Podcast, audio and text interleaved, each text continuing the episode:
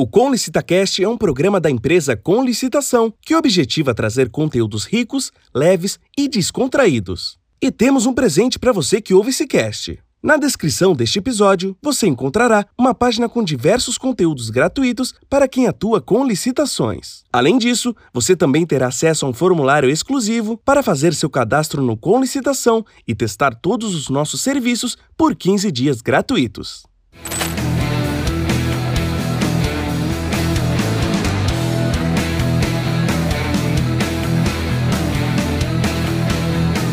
Está começando agora o Com Licita Cast, o podcast inteligente das licitações públicas.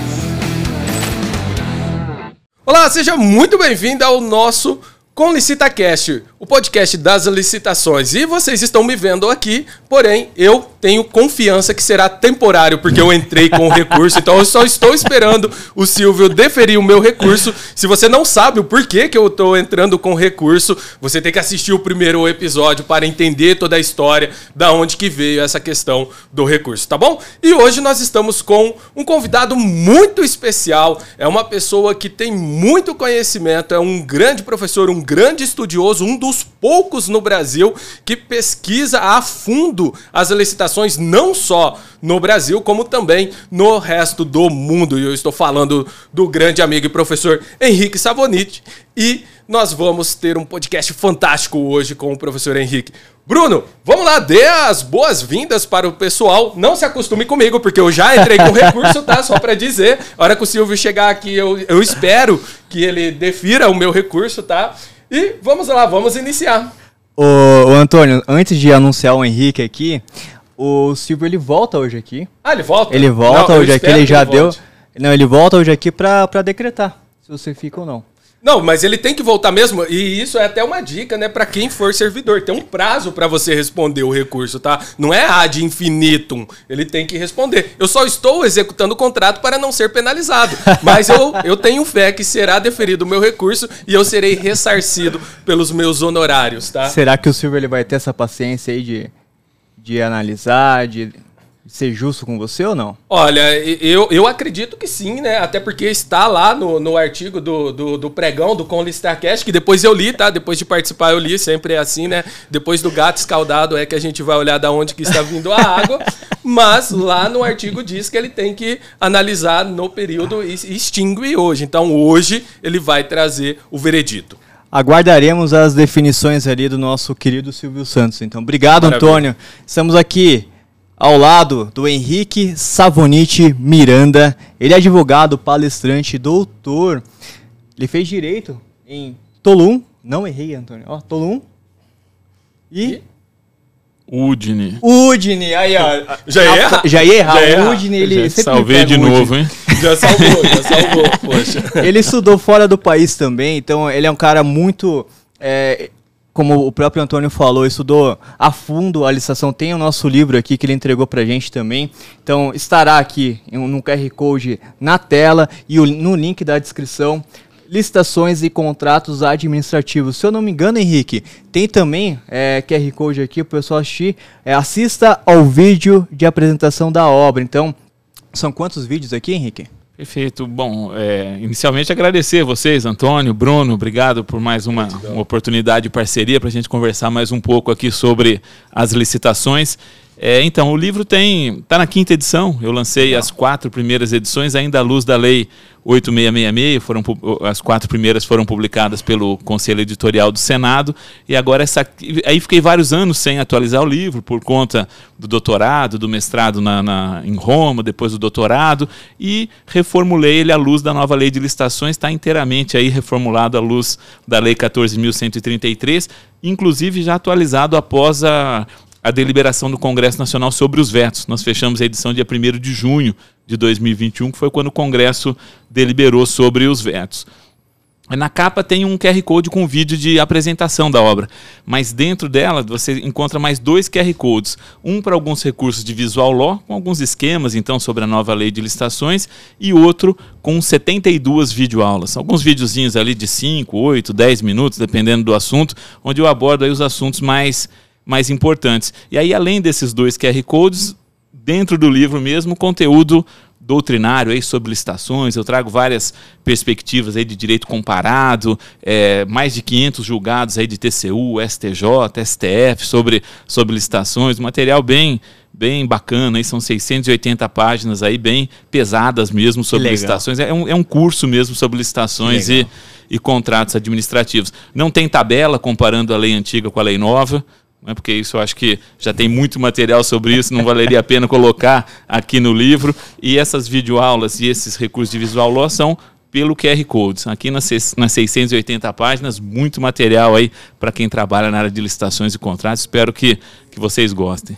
Show de bola, Legal, né, bola. Bruno? Quando, quando, ele fala essa questão do QR Code, que a gente tem ali mais do que um livro, né? Você é. compra um livro e ainda ganha material multimídia ali embutido dentro do livro. Eu acho que faz muito sentido e é algo pelo menos para mim, inovador. Eu também achei. Confesso também achei. que eu não conheço é. ninguém na área de licitação que tenha feito algo é, similar a isso. Confesso e é mais de um é material, né? São dois materiais aqui, né? Sim, é vídeo sim, é. também. Você, você vai ter uma experiência completa, Legal. vamos dizer assim. É, e aí agradecer a RT, a Revista dos Tribunais, editora, pela, pela oportunidade, porque de fato, com 72 videoaulas não tem. Normalmente os livros têm um, dois, três vídeos, alguma coisa menor. E aí até quando eu disse que gravaria os vídeos, eles se surpreenderam com 70 vídeos aí, como disponibilizar isso na plataforma e disponibilizaram, foram extremamente solícitos e, e o livro está tendo uma, uma, excelente aceitação. Fico muito, muito contente com isso. Show de bola. É, Parabéns, legal. Henrique. Obrigado mesmo pela sua presença aqui.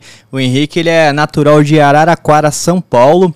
Hoje mora em Brasília, né, Henrique? Brasília. Brasília e, e, é pai da Isabela, de 22 anos. Para quem não conhece o Henrique também, siga ele nas redes sociais, Instagram, Prof. Savonite.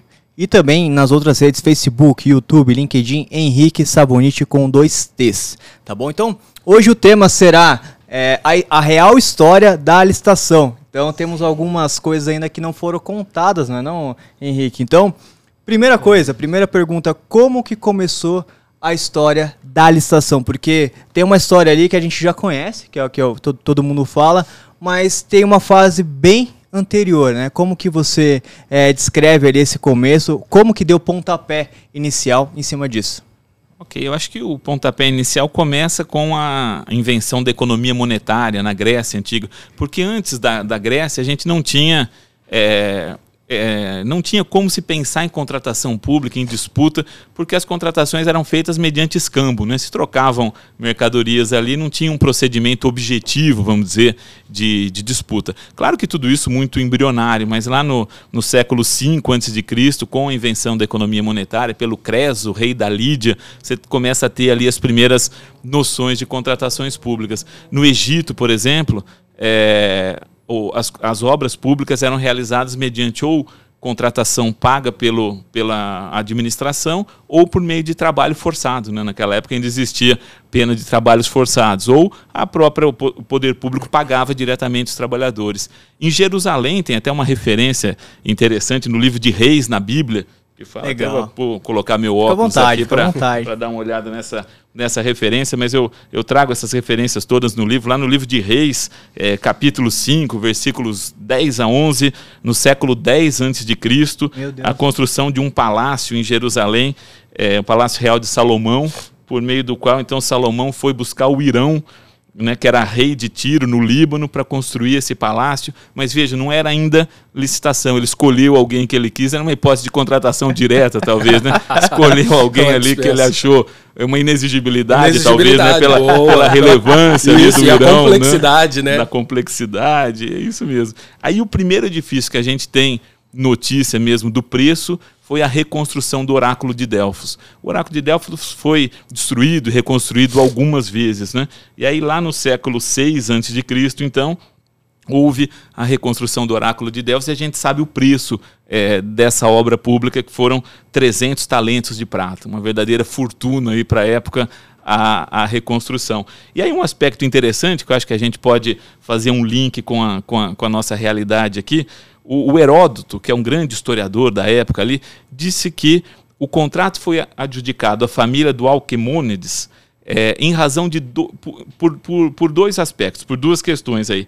Primeiro, a segurança financeira que ele demonstrava e de outro lado a honestidade comprovada. Dois requisitos aí essenciais né, em um contexto de corrupção generalizada naquela, naquela época da Grécia. Mas vejam que interessante, né? Aí a gente já começa a, a encontrar aí a raiz da habilitação, né? Ou seja, honestidade comprovada e segurança financeira. Quando a gente pega a habilitação hoje, é mais ou menos isso que a gente busca, né? ou pelo Perfeito. menos deveria, deveria buscar. Né? Eu, quando falo de habilitação, falo de habilitação no livro, eu digo que a habilitação é um momento de comprovação da idoneidade né, do licitante para contratar com a administração pública.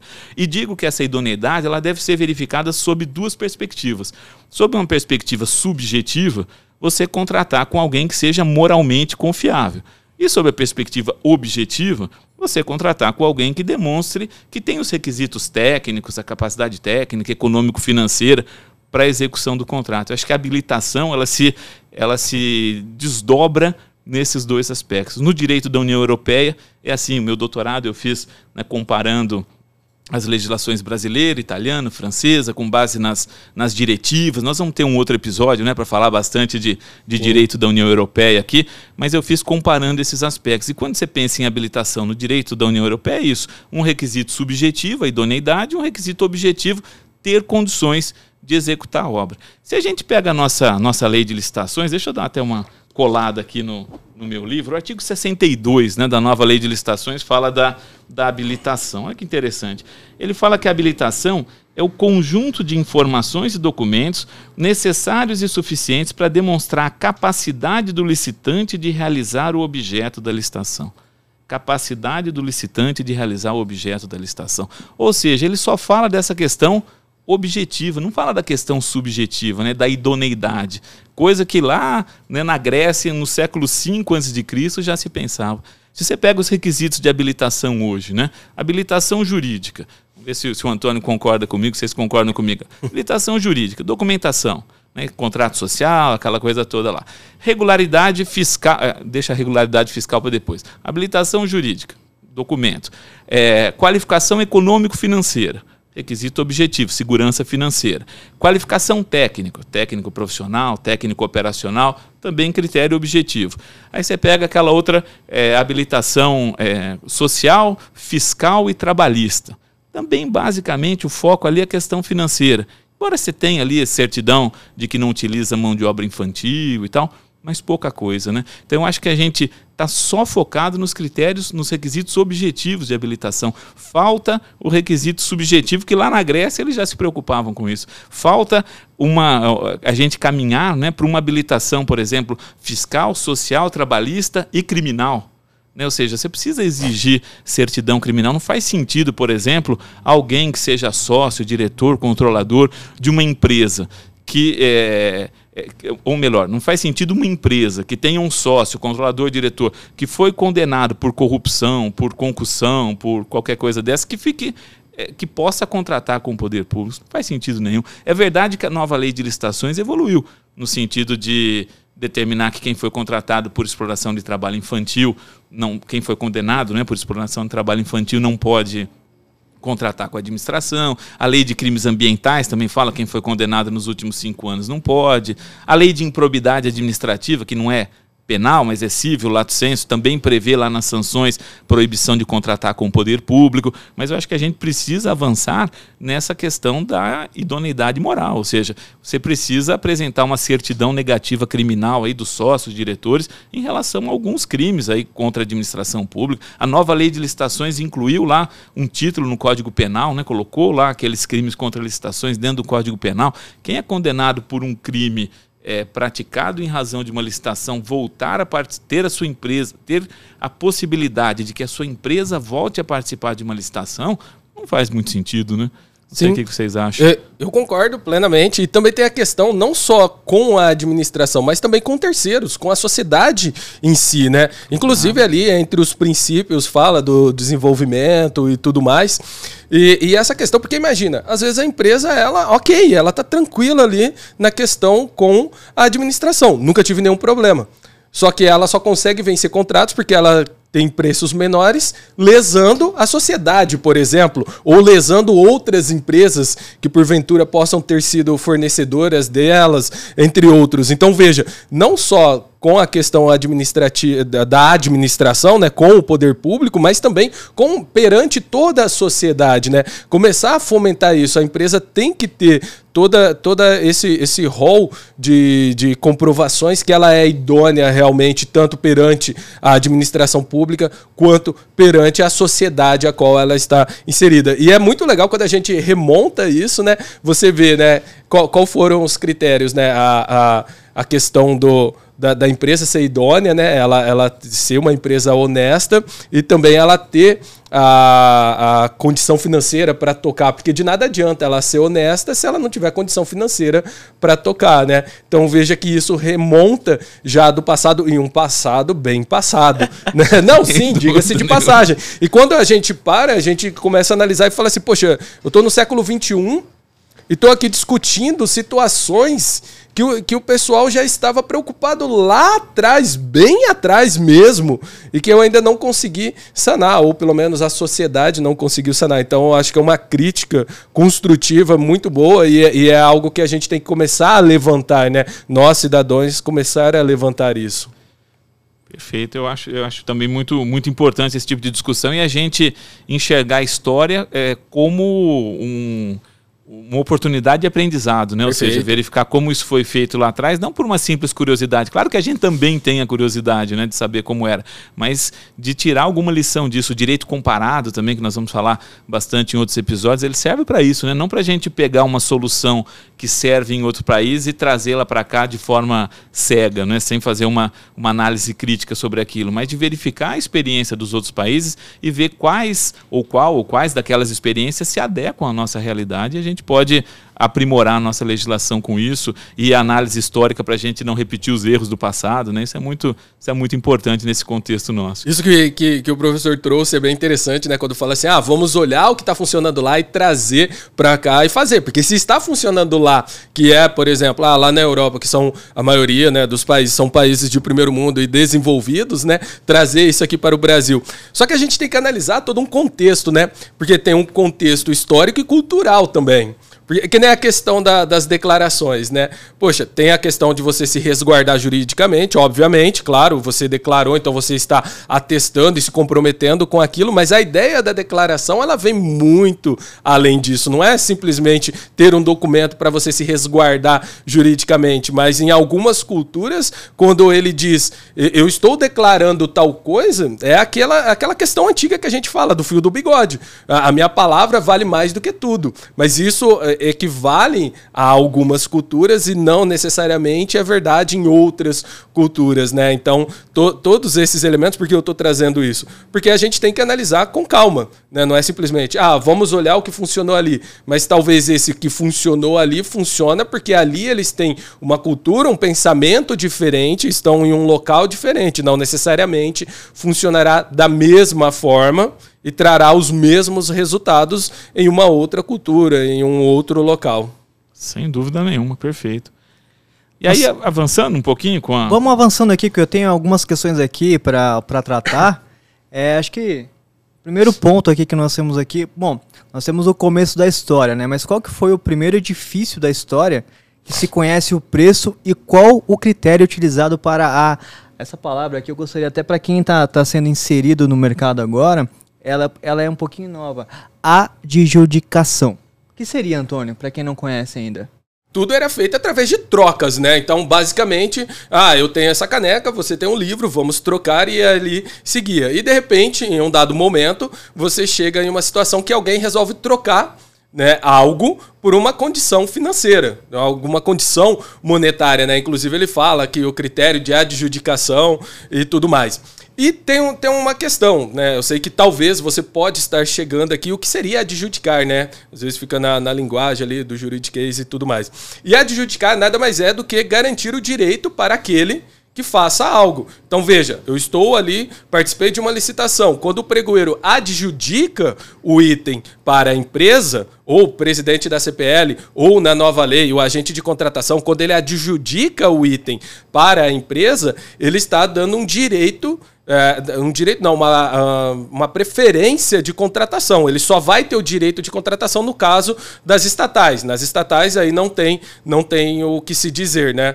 O item foi adjudicado, obrigatoriamente a, tem que assinar o contrato. No caso das dema, dos demais entes públicos, a adjudicação é garantir a preferência para que ele assine. Então, o, o, o agente de contratação, o pregoeiro, o presidente da CPL está dizendo: olha, essa empresa cumpriu todos os requisitos. Autoridade competente analise e verifique se realmente pode ser contratado ou não, mas ela já está liberada. Pode, da minha parte, ela já pode contratar, ok? Professor, podemos continuar com, com os conteúdos e, e seguir seguindo com a história. Ok, então nós falamos já do, do, do, da primeira adjudicação de um contrato administrativo, século V a.C.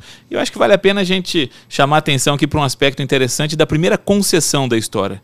Né, que foi no século VI a.C., um pouquinho, um pouquinho antes, que são as concessões aí das minas de Laurium, que é, remontam lá a ao governo a, ao período da Grécia antiga também, ao governo ateniense, e aí o, Temito, o Temístocles concedeu a exploração a alguns ricos aristocratas dessas, dessas minas. E vejam que interessante, estabeleceu um preço por essa exploração dessas, dessas minas, que era 4,16% do produto que eles conseguiam aí da, da, da lavra, né, que eles conseguiam extrair dessas minas. Mas além de 4,16% do que eles extraíssem ali, mais 10 dracmas de prata por habitante. Olha, olha, olha, que coisa interessante. Olha a percepção né, de que aquilo pertencia a toda a coletividade. Né? Então você vai pagar um percentual de 4,16 para o governo, que ainda não, a gente ainda não, não chama de Estado, porque a noção de Estado vem depois do século XII para cá, mas ele pagava um percentual para o governo e dava 10 dracmas de prata, 10 moedas ali para cada, cada cidadão. Talvez seja a origem aí da ideia da renda básica de cidadania, né, do meu querido Eduardo Suplicy. Olha aí, né, o Suplicy não diz que todo mundo né, tem, tem direito a receber uma determinada renda por ano. Eles já tinham essa, essa percepção aqui. E, e, é uma coisa bem interessante, né? Quando a gente para para pensar, né, no, no, Brasil, a quantidade de impostos que a gente tem, de repente você vê uma exploração e a, a quantidade praticamente ínfima comparado com os impostos do Brasil. E também a questão de, querendo ou não, é, essa questão quando ele fala que tem que dar uh, um percentual ou uma quantidade em moeda para, no caso é uma quantidade, porque é fixo, para cada habitante, ele, ele traz ali uma ideia de distribuição de renda diferente do que o governo geralmente faz, que todos os governos fazem, né? Que é centralizar. Então, eu, eu governo, recebo todos os impostos, os encargos ali, e depois eu quem vou distribuir.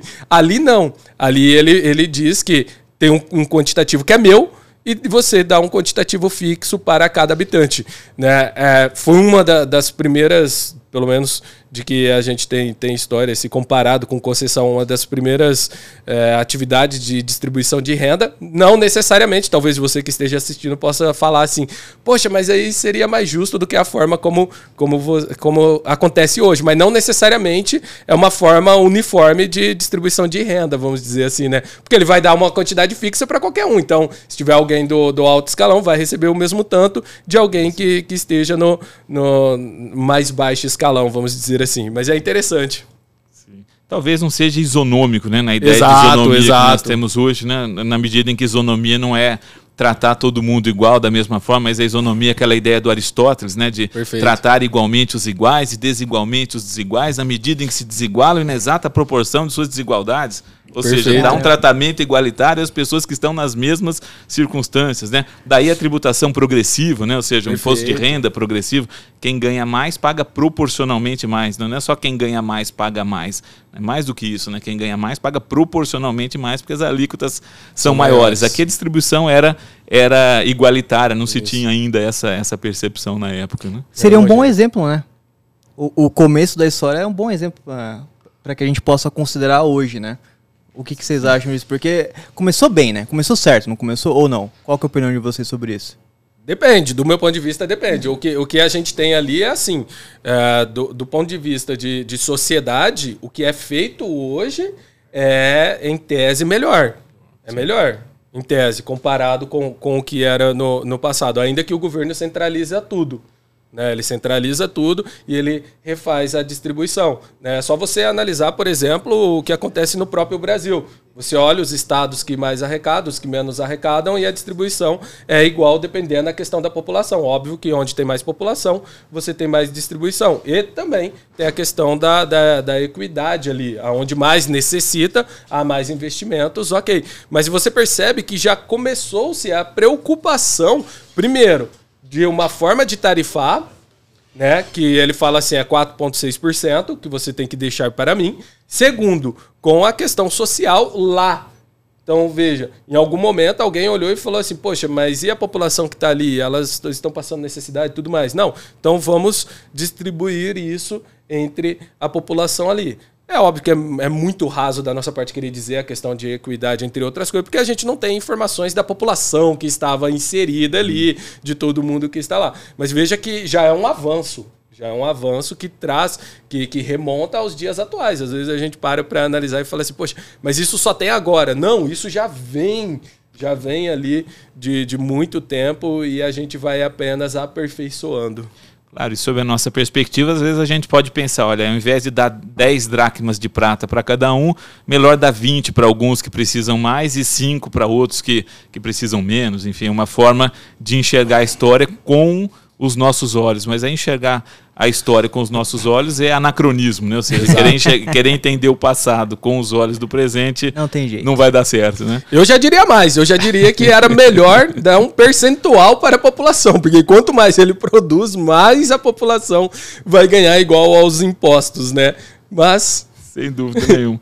Um outro aspecto que eu queria chamar a atenção para a questão da história das concessões de águas em, em, Paris, na França, ali no século, no século XIII. Né? Primeira concessão de água, 1265.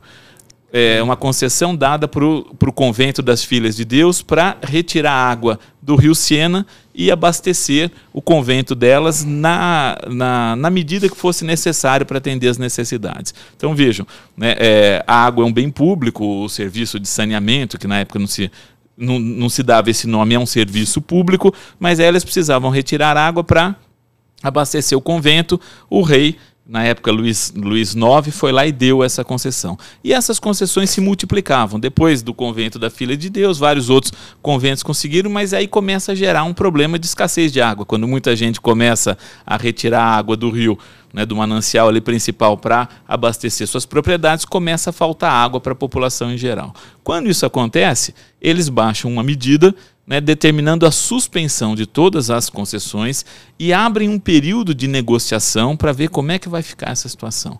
E por que, que eu chamo a atenção para isso? Porque o direito medieval ele é um direito fundado na negociação. Ele é um direito fundado nas exceções. Né? Quer dizer, essa ideia de direito positivo ela vem pós-iluminismo e tal. Lá a, as questões eram negociadas. E hoje a gente volta um pouco para isso. Né?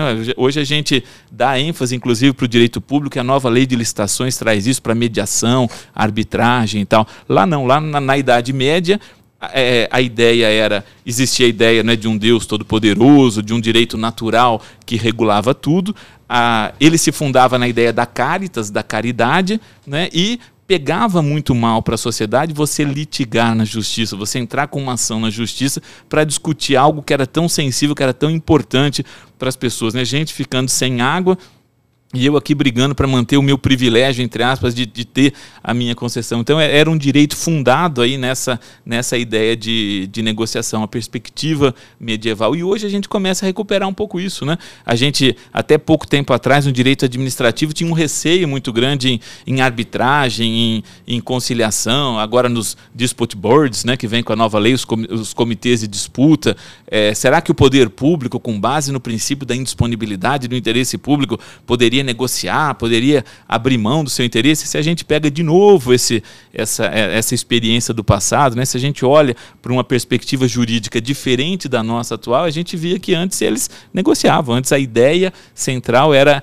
era negociar, não era brigar, não era litigar, mas instaurava-se lá um procedimento para sanar as irregularidades. Ele baixava lá uma portaria e, com base nisso, iria se sanar as irregularidades, ver realmente quem precisava, quem não precisava, onde tinha exagero, e as pessoas renunciavam renunciavam ao direito de brigar, mesmo a princípio tendo lá uma autorização para isso, com base no que? Na ideia de bem comum, que é a base né, do Estado, que é a base do direito administrativo moderno, a ideia de interesse público, de paz social, de bem comum, mas que a gente muitas vezes não, não tem essa perspectiva. Às vezes a administração pública litigando demais, né, quer dizer, não abrindo mão de interpor recurso na justiça, às vezes o administrado também se esquece né, da ideia de bem comum. Então, essa, essa perspectiva aqui do século, do século XII é muito interessante também.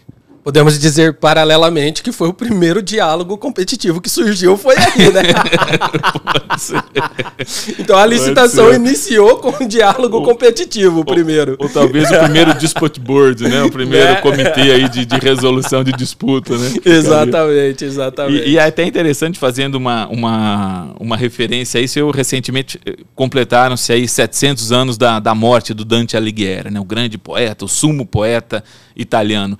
E aí eu escrevi um artigo falando exatamente da estrutura jurídica que sustenta a Divina Comédia. E é uma estrutura jurídica fundada nesse direito medieval. Né? Se a gente perde essa perspectiva, e aí falando um pouco de, de uma coisa que não tem nada a ver com licitação, mas se a gente perde essa perspectiva de como funciona o direito medieval, que ele funciona com base na exceção, na negociação, diferente da nossa perspectiva pós-iluminista, a gente não consegue entender o poema, a gente não consegue entender a comédia, a gente não consegue entender porque que tem tantas exceções. Né? A própria viagem do Dante, do Virgílio, lá pelo, pelo além-mundo, é uma, é uma hipótese de. É, é uma exceção né, que foi concedida a Deus para eles poderem atravessar lá o, o lado de lá e fazer essa, essa viagem. Então, por que, que tem gente que é absolvido, tem gente que é condenado, tem gente que é perdoado? E se você for buscar uma explicação teológica para isso, você não consegue. Mas se você for buscar uma explicação jurídica de como era a mentalidade jurídica da Idade Média, você consegue entender por que, que aquilo funcionava daquela forma. Claro que tem toda a alegoria, tem toda a ideia do Dante também de formular sua defesa, porque ele tinha sido condenado duas vezes à morte e tal. Ele, ele, ele, era um político, ele tinha também um conhecimento jurídico, embora não fosse propriamente um jurista, mas é algo, é algo muito interessante também da gente refletir. Resumindo, as batalhas medievais ficavam somente para as batalhas físicas, né? Nos tribunais não tinha, era mais a, a discussão ali, a, a o diálogo, a né? negociação. Nem discussão não era, era o, o diálogo e a negociação.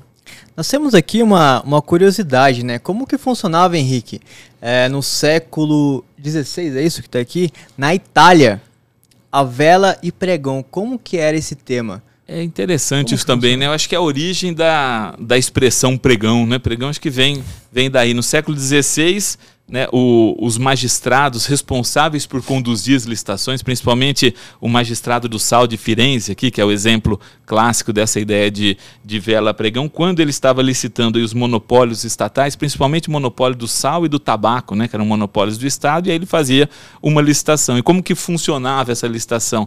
Ele acendia uma vela, né, e essa vela tinha a base verde. A basezinha dela era verde, acendia a vela, e durante esse período os licitantes poderiam formular suas propostas. Quando o fogo da vela abaixasse, a vela chegasse quase no final, chegasse ali na parte verde, se encerrava a disputa. Então, o tempo que vocês tinham aí para disputar, para oferecer suas propostas, era enquanto a vela ia queimando. Quando ela chegava naquele ponto onde se iniciava a, ba a base verde, se encerrava a disputa. Daí a, a origem da expressão vela e pregão, que é a base da ideia de pregão, que se, se, utiliza, né, pregão como, como modalidade de licitação, de apregoar também, né, que já vem antes de surgir o pregão no direito brasileiro, remonta aí ao século XVI, ao magistrado do Sal de Firenze. Então a gente já tem que no século XVI tinha o primeiro tempo randômico, né? Então vejam, você já tinha o primeiro tempo randômico desde da, da, do século XVI. A única diferença comparado com, com hoje, né, é que lá naquela época, pelo menos, você conseguiria ver visualmente, né, que estava encerrando o tempo e hoje a gente não consegue ver. Mas, Mas é professor, o, o, para assinar o contrato, também tinha que bater o martelo num pregão, porque você quer assinar um contrato aí semana é, passada eu, que foi exatamente assim. Eu acho que não tinha um prego daquele tamanho naquela época, não. e, e, é interessante essa questão do, do pregão, como ele diz, é um tempo randômico, né? Não é um te, é, você tem alguma previsibilidade maior do que você tem hoje, mas também a vela não demora é rigorosamente o mesmo tempo para queimar, embora ela possa ser do mesmo tamanho, depende também das circunstâncias climáticas, né? Quer dizer, esse tempo varia um pouquinho também ao ponto que ela chegava no verde. Até hoje na Itália, você sabe, eles usam a expressão estar no verde, né? Então, se eu disser para você, olha, Bruno, eu, eu estou no verde, me manda, me faz um pix aí que eu estou no verde, ou seja, eu estou sem dinheiro. Então, quando a, ficar no verde, estar no verde hoje na Itália é sinônimo de estar sem dinheiro. Que legal. É legal, interessante, né? No Brasil, se falar se eu estou no verde, as pessoas acham, não, não tá você bom, tá, tá bem, bom, você tá indo bem. No, no vermelho que você tá ruim. É, é. Né? E, é, e é interessante também essa visão que eles têm de de trazer justiça na hora da disputa, né? Porque não fica algo subjetivo e também não fica algo, vamos dizer, autoritário ou arbitrário na hora de definir, ah, acabou e não acabou. Então veja, eu tenho um dispositivo ali que ele, é óbvio, a gente vai ter ali um tempo uh, mais ou menos estimado de quanto é, ele vai durar, mas não tem interferência de ninguém. Né? Não tem Sim, interferência de ninguém. Pode ser que tenha alguém ali que abra a porta mais vezes, chacoalha ali para entrar mais oxigênio, aumentar a chama e apagar mais rápido, né? Ou, ou apagar, né? Para ganhar um tempinho, ou consumir a vela mais rápido, né? Mas é, é bem. Eu tenho o critério ali, ok. Ninguém consegue dominar, vamos dizer assim, aquele dispositivo para, para o encerramento, vamos dizer. É muito bom porque o Antônio já se viu lá, né? Não, eu, eu acho, eu acho que eu já, já fui pregoeiro lá, foi lá, né? Então já, eu já estava lá, eu voltei agora para o futuro e estou aqui. Professor, tem mais uma, uma questão aqui que eu gostaria de fazer para é, você. No Brasil, quais foram as primeiras normas de contratações públicas? Aí eu tenho também, eu quero puxar também uma outra história aqui, antes, antes de, de, de dar a palavra para você. Eu tenho aqui, até gostaria que o pessoal colocasse depois ali na, na tela para o pessoal ver, é uma, um arquivo que foi tirado aqui pela, pela própria empresa em 2008 na Universidade, não, na Faculdade de Direito da Universidade de São Paulo. Para você que está nos escutando, vá até o nosso YouTube para visualizar as imagens. Então, são fotos aqui do decreto 2926 de 14 de 5 de 1862. Então essas fotos que vocês estão vendo na tela aí é justamente o arquivo que foi tirado pela empresa. Na época foi em 2008, né? A licitação ela foi introduzida no direito público brasileiro há mais de 159 anos. É, com, com esse decreto né, de 1862 que regulamentava as arrematações dos serviços e a cargo do então Ministério da Agricultura, Comércio e Obras Públicas. Aí depois veio ali o, o decreto é, 4.536 de 1922, enfim, teve esse foi o pontapé aqui no Brasil. Mas tem mais histórias aí falando do Brasil das normas, né, professor? Como, como que você é, avalia essa questão para gente? Tem, eu acho interessante a gente é, pensar, bom, Brasil descoberto em 1500, né? Mas na prática a história do Brasil começa em 1808 com a, com a chegada da, da família real portuguesa aqui e tal, e a independência em 1822. Então, basicamente aí de 1808 a 1822, enquanto o Brasil ainda era colônia, se aplicavam as normas portuguesas, né? As chamadas ordenações do Reino de Portugal, ordenações manuelinas, ordenações afoncinas e ordenações filipinas. Olha só. E aí, se a gente pega lá nas ordenações do Reino de Portugal, veja que interessante. O número 39 aqui do título 66 do primeiro livro das ordenações, ele fala assim: é, E não se fará obra alguma sem primeiro andar em pregão, para se dar a empreitada a quem houver de fazer melhor e por menor preço Porém, as que não passarem de mil réis se poderão mandar fazer por jornais e aí tal. E umas e outras serão lançadas em livro e tal. Então vejam que já desde as ordenações do reino de Portugal ele fala, né? Fala de pregão, fala que vai se dar a obra aí para quem oferecer o melhor preço, a melhor condição, e aquelas que não passarem de mil réis por jornal, ou seja, por dispensa de licitação, sem a necessidade da realização de uma, de uma licitação. Isso ainda antes da primeira norma brasileira, mas na época de, de, de Portugal já, já funcionava dessa forma. Então veja que no início do Brasil poderia fazer pregão para obras. Na verdade, deveria, não, não só poderia, como deveria fazer, né? Agora a gente mudou, né? Depois da independência, a gente olhou e falou assim: não, vamos, vamos, vamos decretar é, a independência em todos todos os aspectos, não só de Portugal, mas também na, nas licitações, e aí ficou proibido pregão para obras e serviços de engenharia. É, a independência, inclusive, terminológica, né? Afinal de contas, velhos usavam a expressão Perfeito. pregão, aqui nós começamos a expressão concorrência, né? Na é, verdade, lógico, a concorrência é o sinônimo já, ali desse, desse pregão já, da isso. época. e aí depois, a primeira norma brasileira mesmo é um alvará, sem número de 28 de maio de 1808, do Brasil colônia, que assinada pelo príncipe regente, que manda pôr em estanco as cartas de jogar e tornava a fabricação de cartas de baralho um monopólio do Estado e determinava a fixação de editais para concorrerem as pessoas que quisessem oferecer lances, arrematando-se o contrato a quem oferecer o maior preço e as mais arrazoadas condições. Então vejam a primeira, primeira norma mesmo sobre licitação, claro, uma norma esparsa, específica, como o Bruno falou antes, né, uma, normas mais abrangentes sobre contratação vieram depois, já no século XIX, eh, mas é, no século XX, perdão, mas aqui ainda no século XIX ainda essas referências aqui. Então, as cartas de, de baralho eram monopólio do Estado e aí para produzir essas cartas de baralho, licitação, quem oferecesse o melhor preço eh, menor e as melhores condições.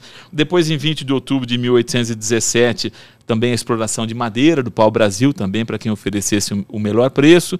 E aí, o resto é história, né? O resto a gente já sabe, o Código de Contabilidade Pública da União, o Decreto-Lei 267, o Decreto-Lei 2300 de 86, a Lei 8666, o Pregão, o RDC e a Lei 14.133 de, de 2021. Se a gente puder, então, em tão pouco tempo, resumir tudo isso, é, é, é, basicamente isso. Mas temos muita, muita coisa interessante, histórica, sobre, sobre licitações. Nessa época, Antônio, você arrisca aí a dizer qual era o jogo mais utilizado ali de cartas de baralho da época? Olha, pela quantidade de cartas, eu acho que o truco, né? Porque era menos carta para você levar clandestinamente e também fabricar, né? Porque você tinha que ter a concessão, então acredito que tenha sido o truco. Não, fechou. É verdade.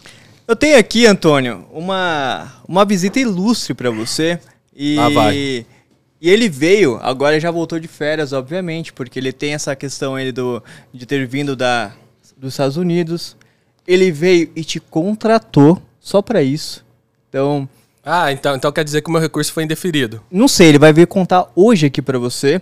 E tem essa história aí do, do Silvio Santos. Então eu queria até, até convidar. Chame o nosso querido ilustre Silvio Santos, por gentileza. Fica à vontade, Antônio. Mas, oi, Silvio, venha! E que, e que o meu recurso tenha sido deferido, tá? Ai, ai, ai, ai, ai, ai, ai, ai, ai, ai, ai. Tudo bem, pessoal? Tudo ótimo, Tudo Silvio. Ótimo. Tudo bom, professor? Tudo bem. Muito bem, eu vi vocês falando de pregão. então, chego, chego, estou aqui para conversar até com você.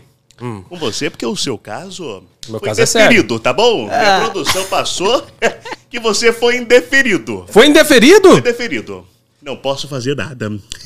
Antônio, mas pensa bem, você já ganhou livro, você já ganhou ó, uniforme, você já ganhou uma cadeira macia, porque aquela lá não, é não é macia. É massageadora ainda. Essa massageadora. cadeira do chefe. Tem lanchinho no intervalo ah, aqui. Lanchinho. Tem lanchinho no intervalo. O que mais, que mais Silvio? O que, o que mais você pode oferecer para ele, além do pregão? Além do pregão, tem muitas outras coisas. O martelo.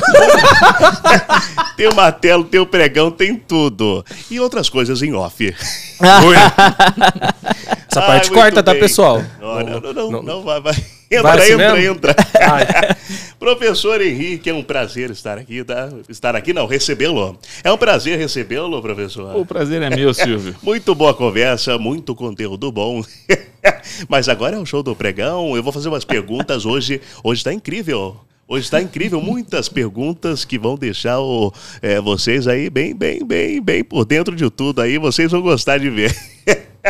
Mas, ô, Henrique Savo, Savonite, Henrique Savonite, eu vi, eu vi que você é, faz, é, fez filosofia, né? Que é uma área muito filosófica. Queria saber, se Sócrates, que nada sabia, sabia que nada sabia, por quê, professor? Você sabe de tudo, rapaz. é muita coisa, é muito conhecimento, não é mesmo? Muito conhecimento. muito bem. Vamos começar o show do pregão? Bora! Vamos, bora pro show bora. do pregão. Vamos lá para a primeira rodada de pergunta. Vinheta. muito bem, olha só. Quem souber, responde, hein? Quem souber, responde. Vamos lá para a primeira rodada de pergunta. Pergunta número 1. Um. Lá vem. O exemplo correto de faz tudo é alternativa A. Carivete suíço? alternativa B. O estagiário de uma empresa? Boa! Muito bem bolado. Alternativa C. Um marido de aluguel? Muito bem, minha produção do SBT é ótima. Alternativa D. O pregoeiro durante uma licitação. Alguém sabe responder? Po- Posso responder? Fica à vontade. Eu diria que é o pregoeiro, porque ele, ele, além de fazer o pregão, Sim. ele faz todas as fases da licitação e tudo isso que você já expôs também. Olha tudo só. isso cai na- nas costas do pregoeiro. A partir do momento que você assume como pregoeiro, é toda a sua responsabilidade de tudo. Você concorda, professor? Eu concordo. Eu, eu não sei, eu marcaria a alternativa do estagiário. Eu acho Olha. que o estagiário também ele. O estagiário realmente faz tudo. É mais Trabalha neutra, bastante. né? É mais assim. Mas é, mas é porque ele não percebeu. É o estagiário que foi nomeado como pregoeiro. Ah, Entendeu? muito bem, muito bem bolado. Ele é muito rápido, Antônio. Mu- Vamos É, não, lá, Silvio, então. eu, eu vou mudar a alternativa. De fato, com o processo, com o pregão eletrônico, o estagiário não, não tem mais processo para ele carregar, acabou aqueles documentos físicos, acho que é o pregoeiro. É mesmo. verdade, É o pregoeiro. grande Henrique Savoriti. Vamos então agora para a- é, a pergunta número 2. Das alternativas abaixo, mistério no ar. Das alternativas abaixo, o que não deve ser feito na licitação? Alternativa A. Querer licitar com a nova lei aprovada em 2021, sendo que ainda nem aprendeu a lei de 93. Essa é muito boa, muito boa. Alternativa B. Dar lance sem calcular na intenção de pedir reequilíbrio no futuro. Olha só, hein? Olha. Alternativa C. Perguntar se pode trocar a marca do produto no dia da entrega. Olha. Nossa. Será que tem pegadinha aí? Ou alternativa D. Lançar o edital misto com a Lei 866 e a 14133. Essa, olha, quero ver o que vocês vão responder. Tá com vocês aí, ó. O que que vocês acham? Qual é a alternativa correta? Essa eu pularia, tá? Essa eu pularia. Eu, eu acho que tem que colocar mais uma alternativa e colocar todas as respostas estão corretas. Eu, eu acho, só acho. Não sei se o professor Eu concorda, concordo mas... plenamente. Ali estão todas muito bem escolhidas pela produção de condutas que não devem ser adotadas de jeito Exatamente. nenhum. viu? Tem que ter uma todas as alternativas aí estão Exato. corretas, senão não dá certo. Parabéns pra produção que, O olha... Portioli tá bem, né? Tá bem, né, Silvio? É verdade. Escrevendo Portioli. muito bem. Portioli é, é o meu filho que vai me substituir daqui uns anos. Viu, Portioli? Vamos dar seguimento agora para a pergunta número 3. Vinheta. muito bom. Vamos lá. 3. Olha, essa aqui é uma pergunta muito culta, muito boa. Essa aqui, olha, olha, professor, ó, presta atenção nessa aqui, ó. Vamos lá. Na Divina Comédia de Dante Alighieri, olha só, qual é a punição descrita aos licitantes que são inabilitados? Sabem que estão errados e mesmo assim entram com recurso para tumultuar o pregão. Vamos lá. Alternativa A. Os condenados são obrigados a fazer a licitação presencial de 600 itens com a participação de 50 licitantes em plena segunda-feira. Meu Jesus amado.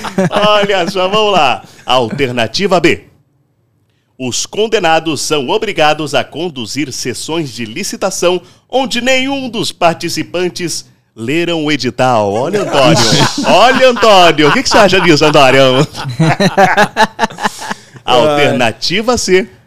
Os condenados são obrigados a participar de licitações milionárias no registro de preços. Minha produção é muito boa. Vamos lá. Alternativa D e última alternativa. Os condenados são obrigados a viajar mais de 800 quilômetros para descobrir que o órgão público decidiu suspender a licitação no dia da abertura. O que vocês acham? Qual é a resposta correta? Pode inserir a, a opção E, toda, todas as alternativas, porque eu, eu acho que todo castigo é pouco pra quem faz isso. Tá errado, entra com recurso? Não. Será? Eu acho. Você não tá em cima do muro? Não, Cara, eu- não. Olha só. Para essa resposta, não. Eu acho que quando for, foi, foi formulada a pergunta, nem todo mundo sabe do seu erro, né, Antônio? Vamos ser mais bonzinho com eles. É Você acha? Eu, eu só faço as perguntas aqui, Antônio. eu só quero as respostas. Além de fazer contratações, né? Além disso, obviamente. quer voltar Ah, para esse assunto, vamos, Antônio? Vamos, vamos, vamos ser mais. Vamos Oi. relaxar ali. Vamos ver o que, que o professor acha. O que, o que, Eu, que eu acha? não tenho a menor ideia. Tá- A situação tá dantesca mesmo. Tá viu? dantesca, Realmente, ali, exatamente. todo- todas as alternativas são dantescas. É porque viu? o Silvio, ele vem pra cá, ele, ele consegue envolver todo mundo aqui, daqui a pouco a gente vai estar martelando tudo de novo aqui. É verdade. Então Eu tem que tomar cuidado, hein? Alternativa aí, eu vou com o Antônio. Vou Eu com o. Antônio. Alternativa Aí? aí. Todas, todas, todas, Tem, todas. tem que ser todas. Tem que ser todas? Aí, aí, aí sabe o que a gente faz, tá? Pra não ser muito mal, a gente reveza. Aí, aí um, um dia vai ser uma, Pode outro ser. dia vai ser a outra. Pode ser, pode até ser. cumprir toda a pena. Eu Pode- acho. Por que, por que não? Não é, Antônio? Por que não, né, professor? Ou, ou podemos fazer um recurso e anular logo todas essas questões aí do, do, do Não show fala do pregão isso. hein, de uma vez Não, por não, não, todas não, não. Olha só. Ou será indeferido, como sempre? Olha, Sem não- arbitrariedade, hein? Eu- Sem eu acho- arbitrariedade. Eu, eu acho que vai ser indeferido. O meu era mais sério do que isso e foi indeferido. indeferido. Ele Só tá porque eu não li o edital. Mas ele tá magoado, né, Tá Bruno? magoado. Ele tá, tá com uma Ele tá ferida no magoado. coração, por isso que ele foi indeferido. Ai, meu topete, desculpa, meu topete. Ih, eh, Cadê o Jaça pra arrumar meu topete? Jaça! Ai, Jaça, vem aqui e me abraça.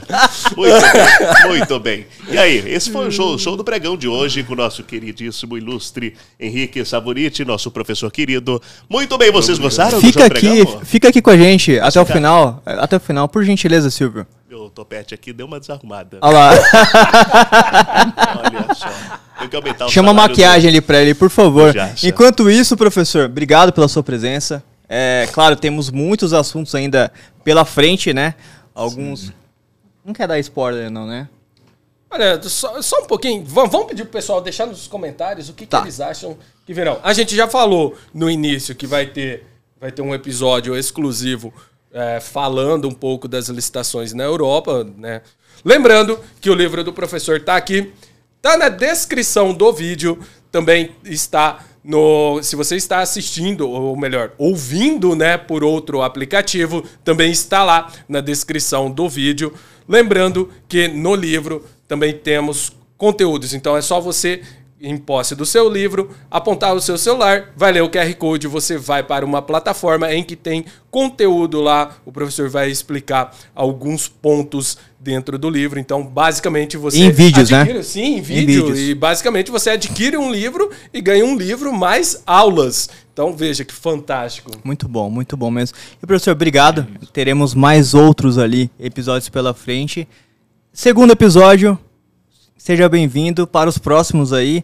E fica aqui as nossas considerações finais, por gentileza. Eu agradeço novamente pela oportunidade, agradeço o Antônio, o Bruno, ao Silvio, a todos pela, pela oportunidade de estar aqui discutindo esse assunto com vocês.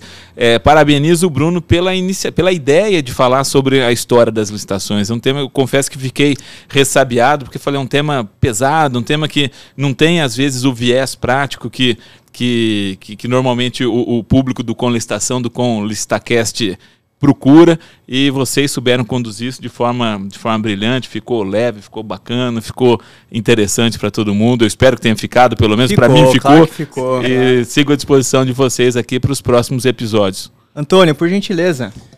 Bom, mais uma vez agradecer, agradecer a todos, agradecer a toda a equipe. Quem não tá, vocês não conseguem ver, mas tem uma equipe gigantesca aqui, inclusive uns 10 seguranças do Silvio para, para deixar eu afastado dele e não voar no pescoço dele porque ele me ludibriou com aquela história do pregão, mas Tá enfim. chateado. Mas enfim, tô, fiquei, fiquei magoado. E eu tenho que trazer uma coisa, ó, vai aparecer aí na tela, o pessoal vai colocar, né? Se você não está acompanhando pelo YouTube, corre no YouTube, porque senão você não vai ver as imagens, mas vai aparecer aí na tela a diferença, o porquê que o Império Romano ele conseguia contratar as estradas, né? E ficaram aí a- até hoje as estradas e hoje a gente não consegue. E a culpa é da 866, tá lá, tá? Não briguem comigo, a culpa é da legislação. agradecer a todos, agradecer ao professor. Professor, gratidão pela presença, gratidão pelos conteúdos. Até os próximos episódios. E é isso aí, né, Bruno?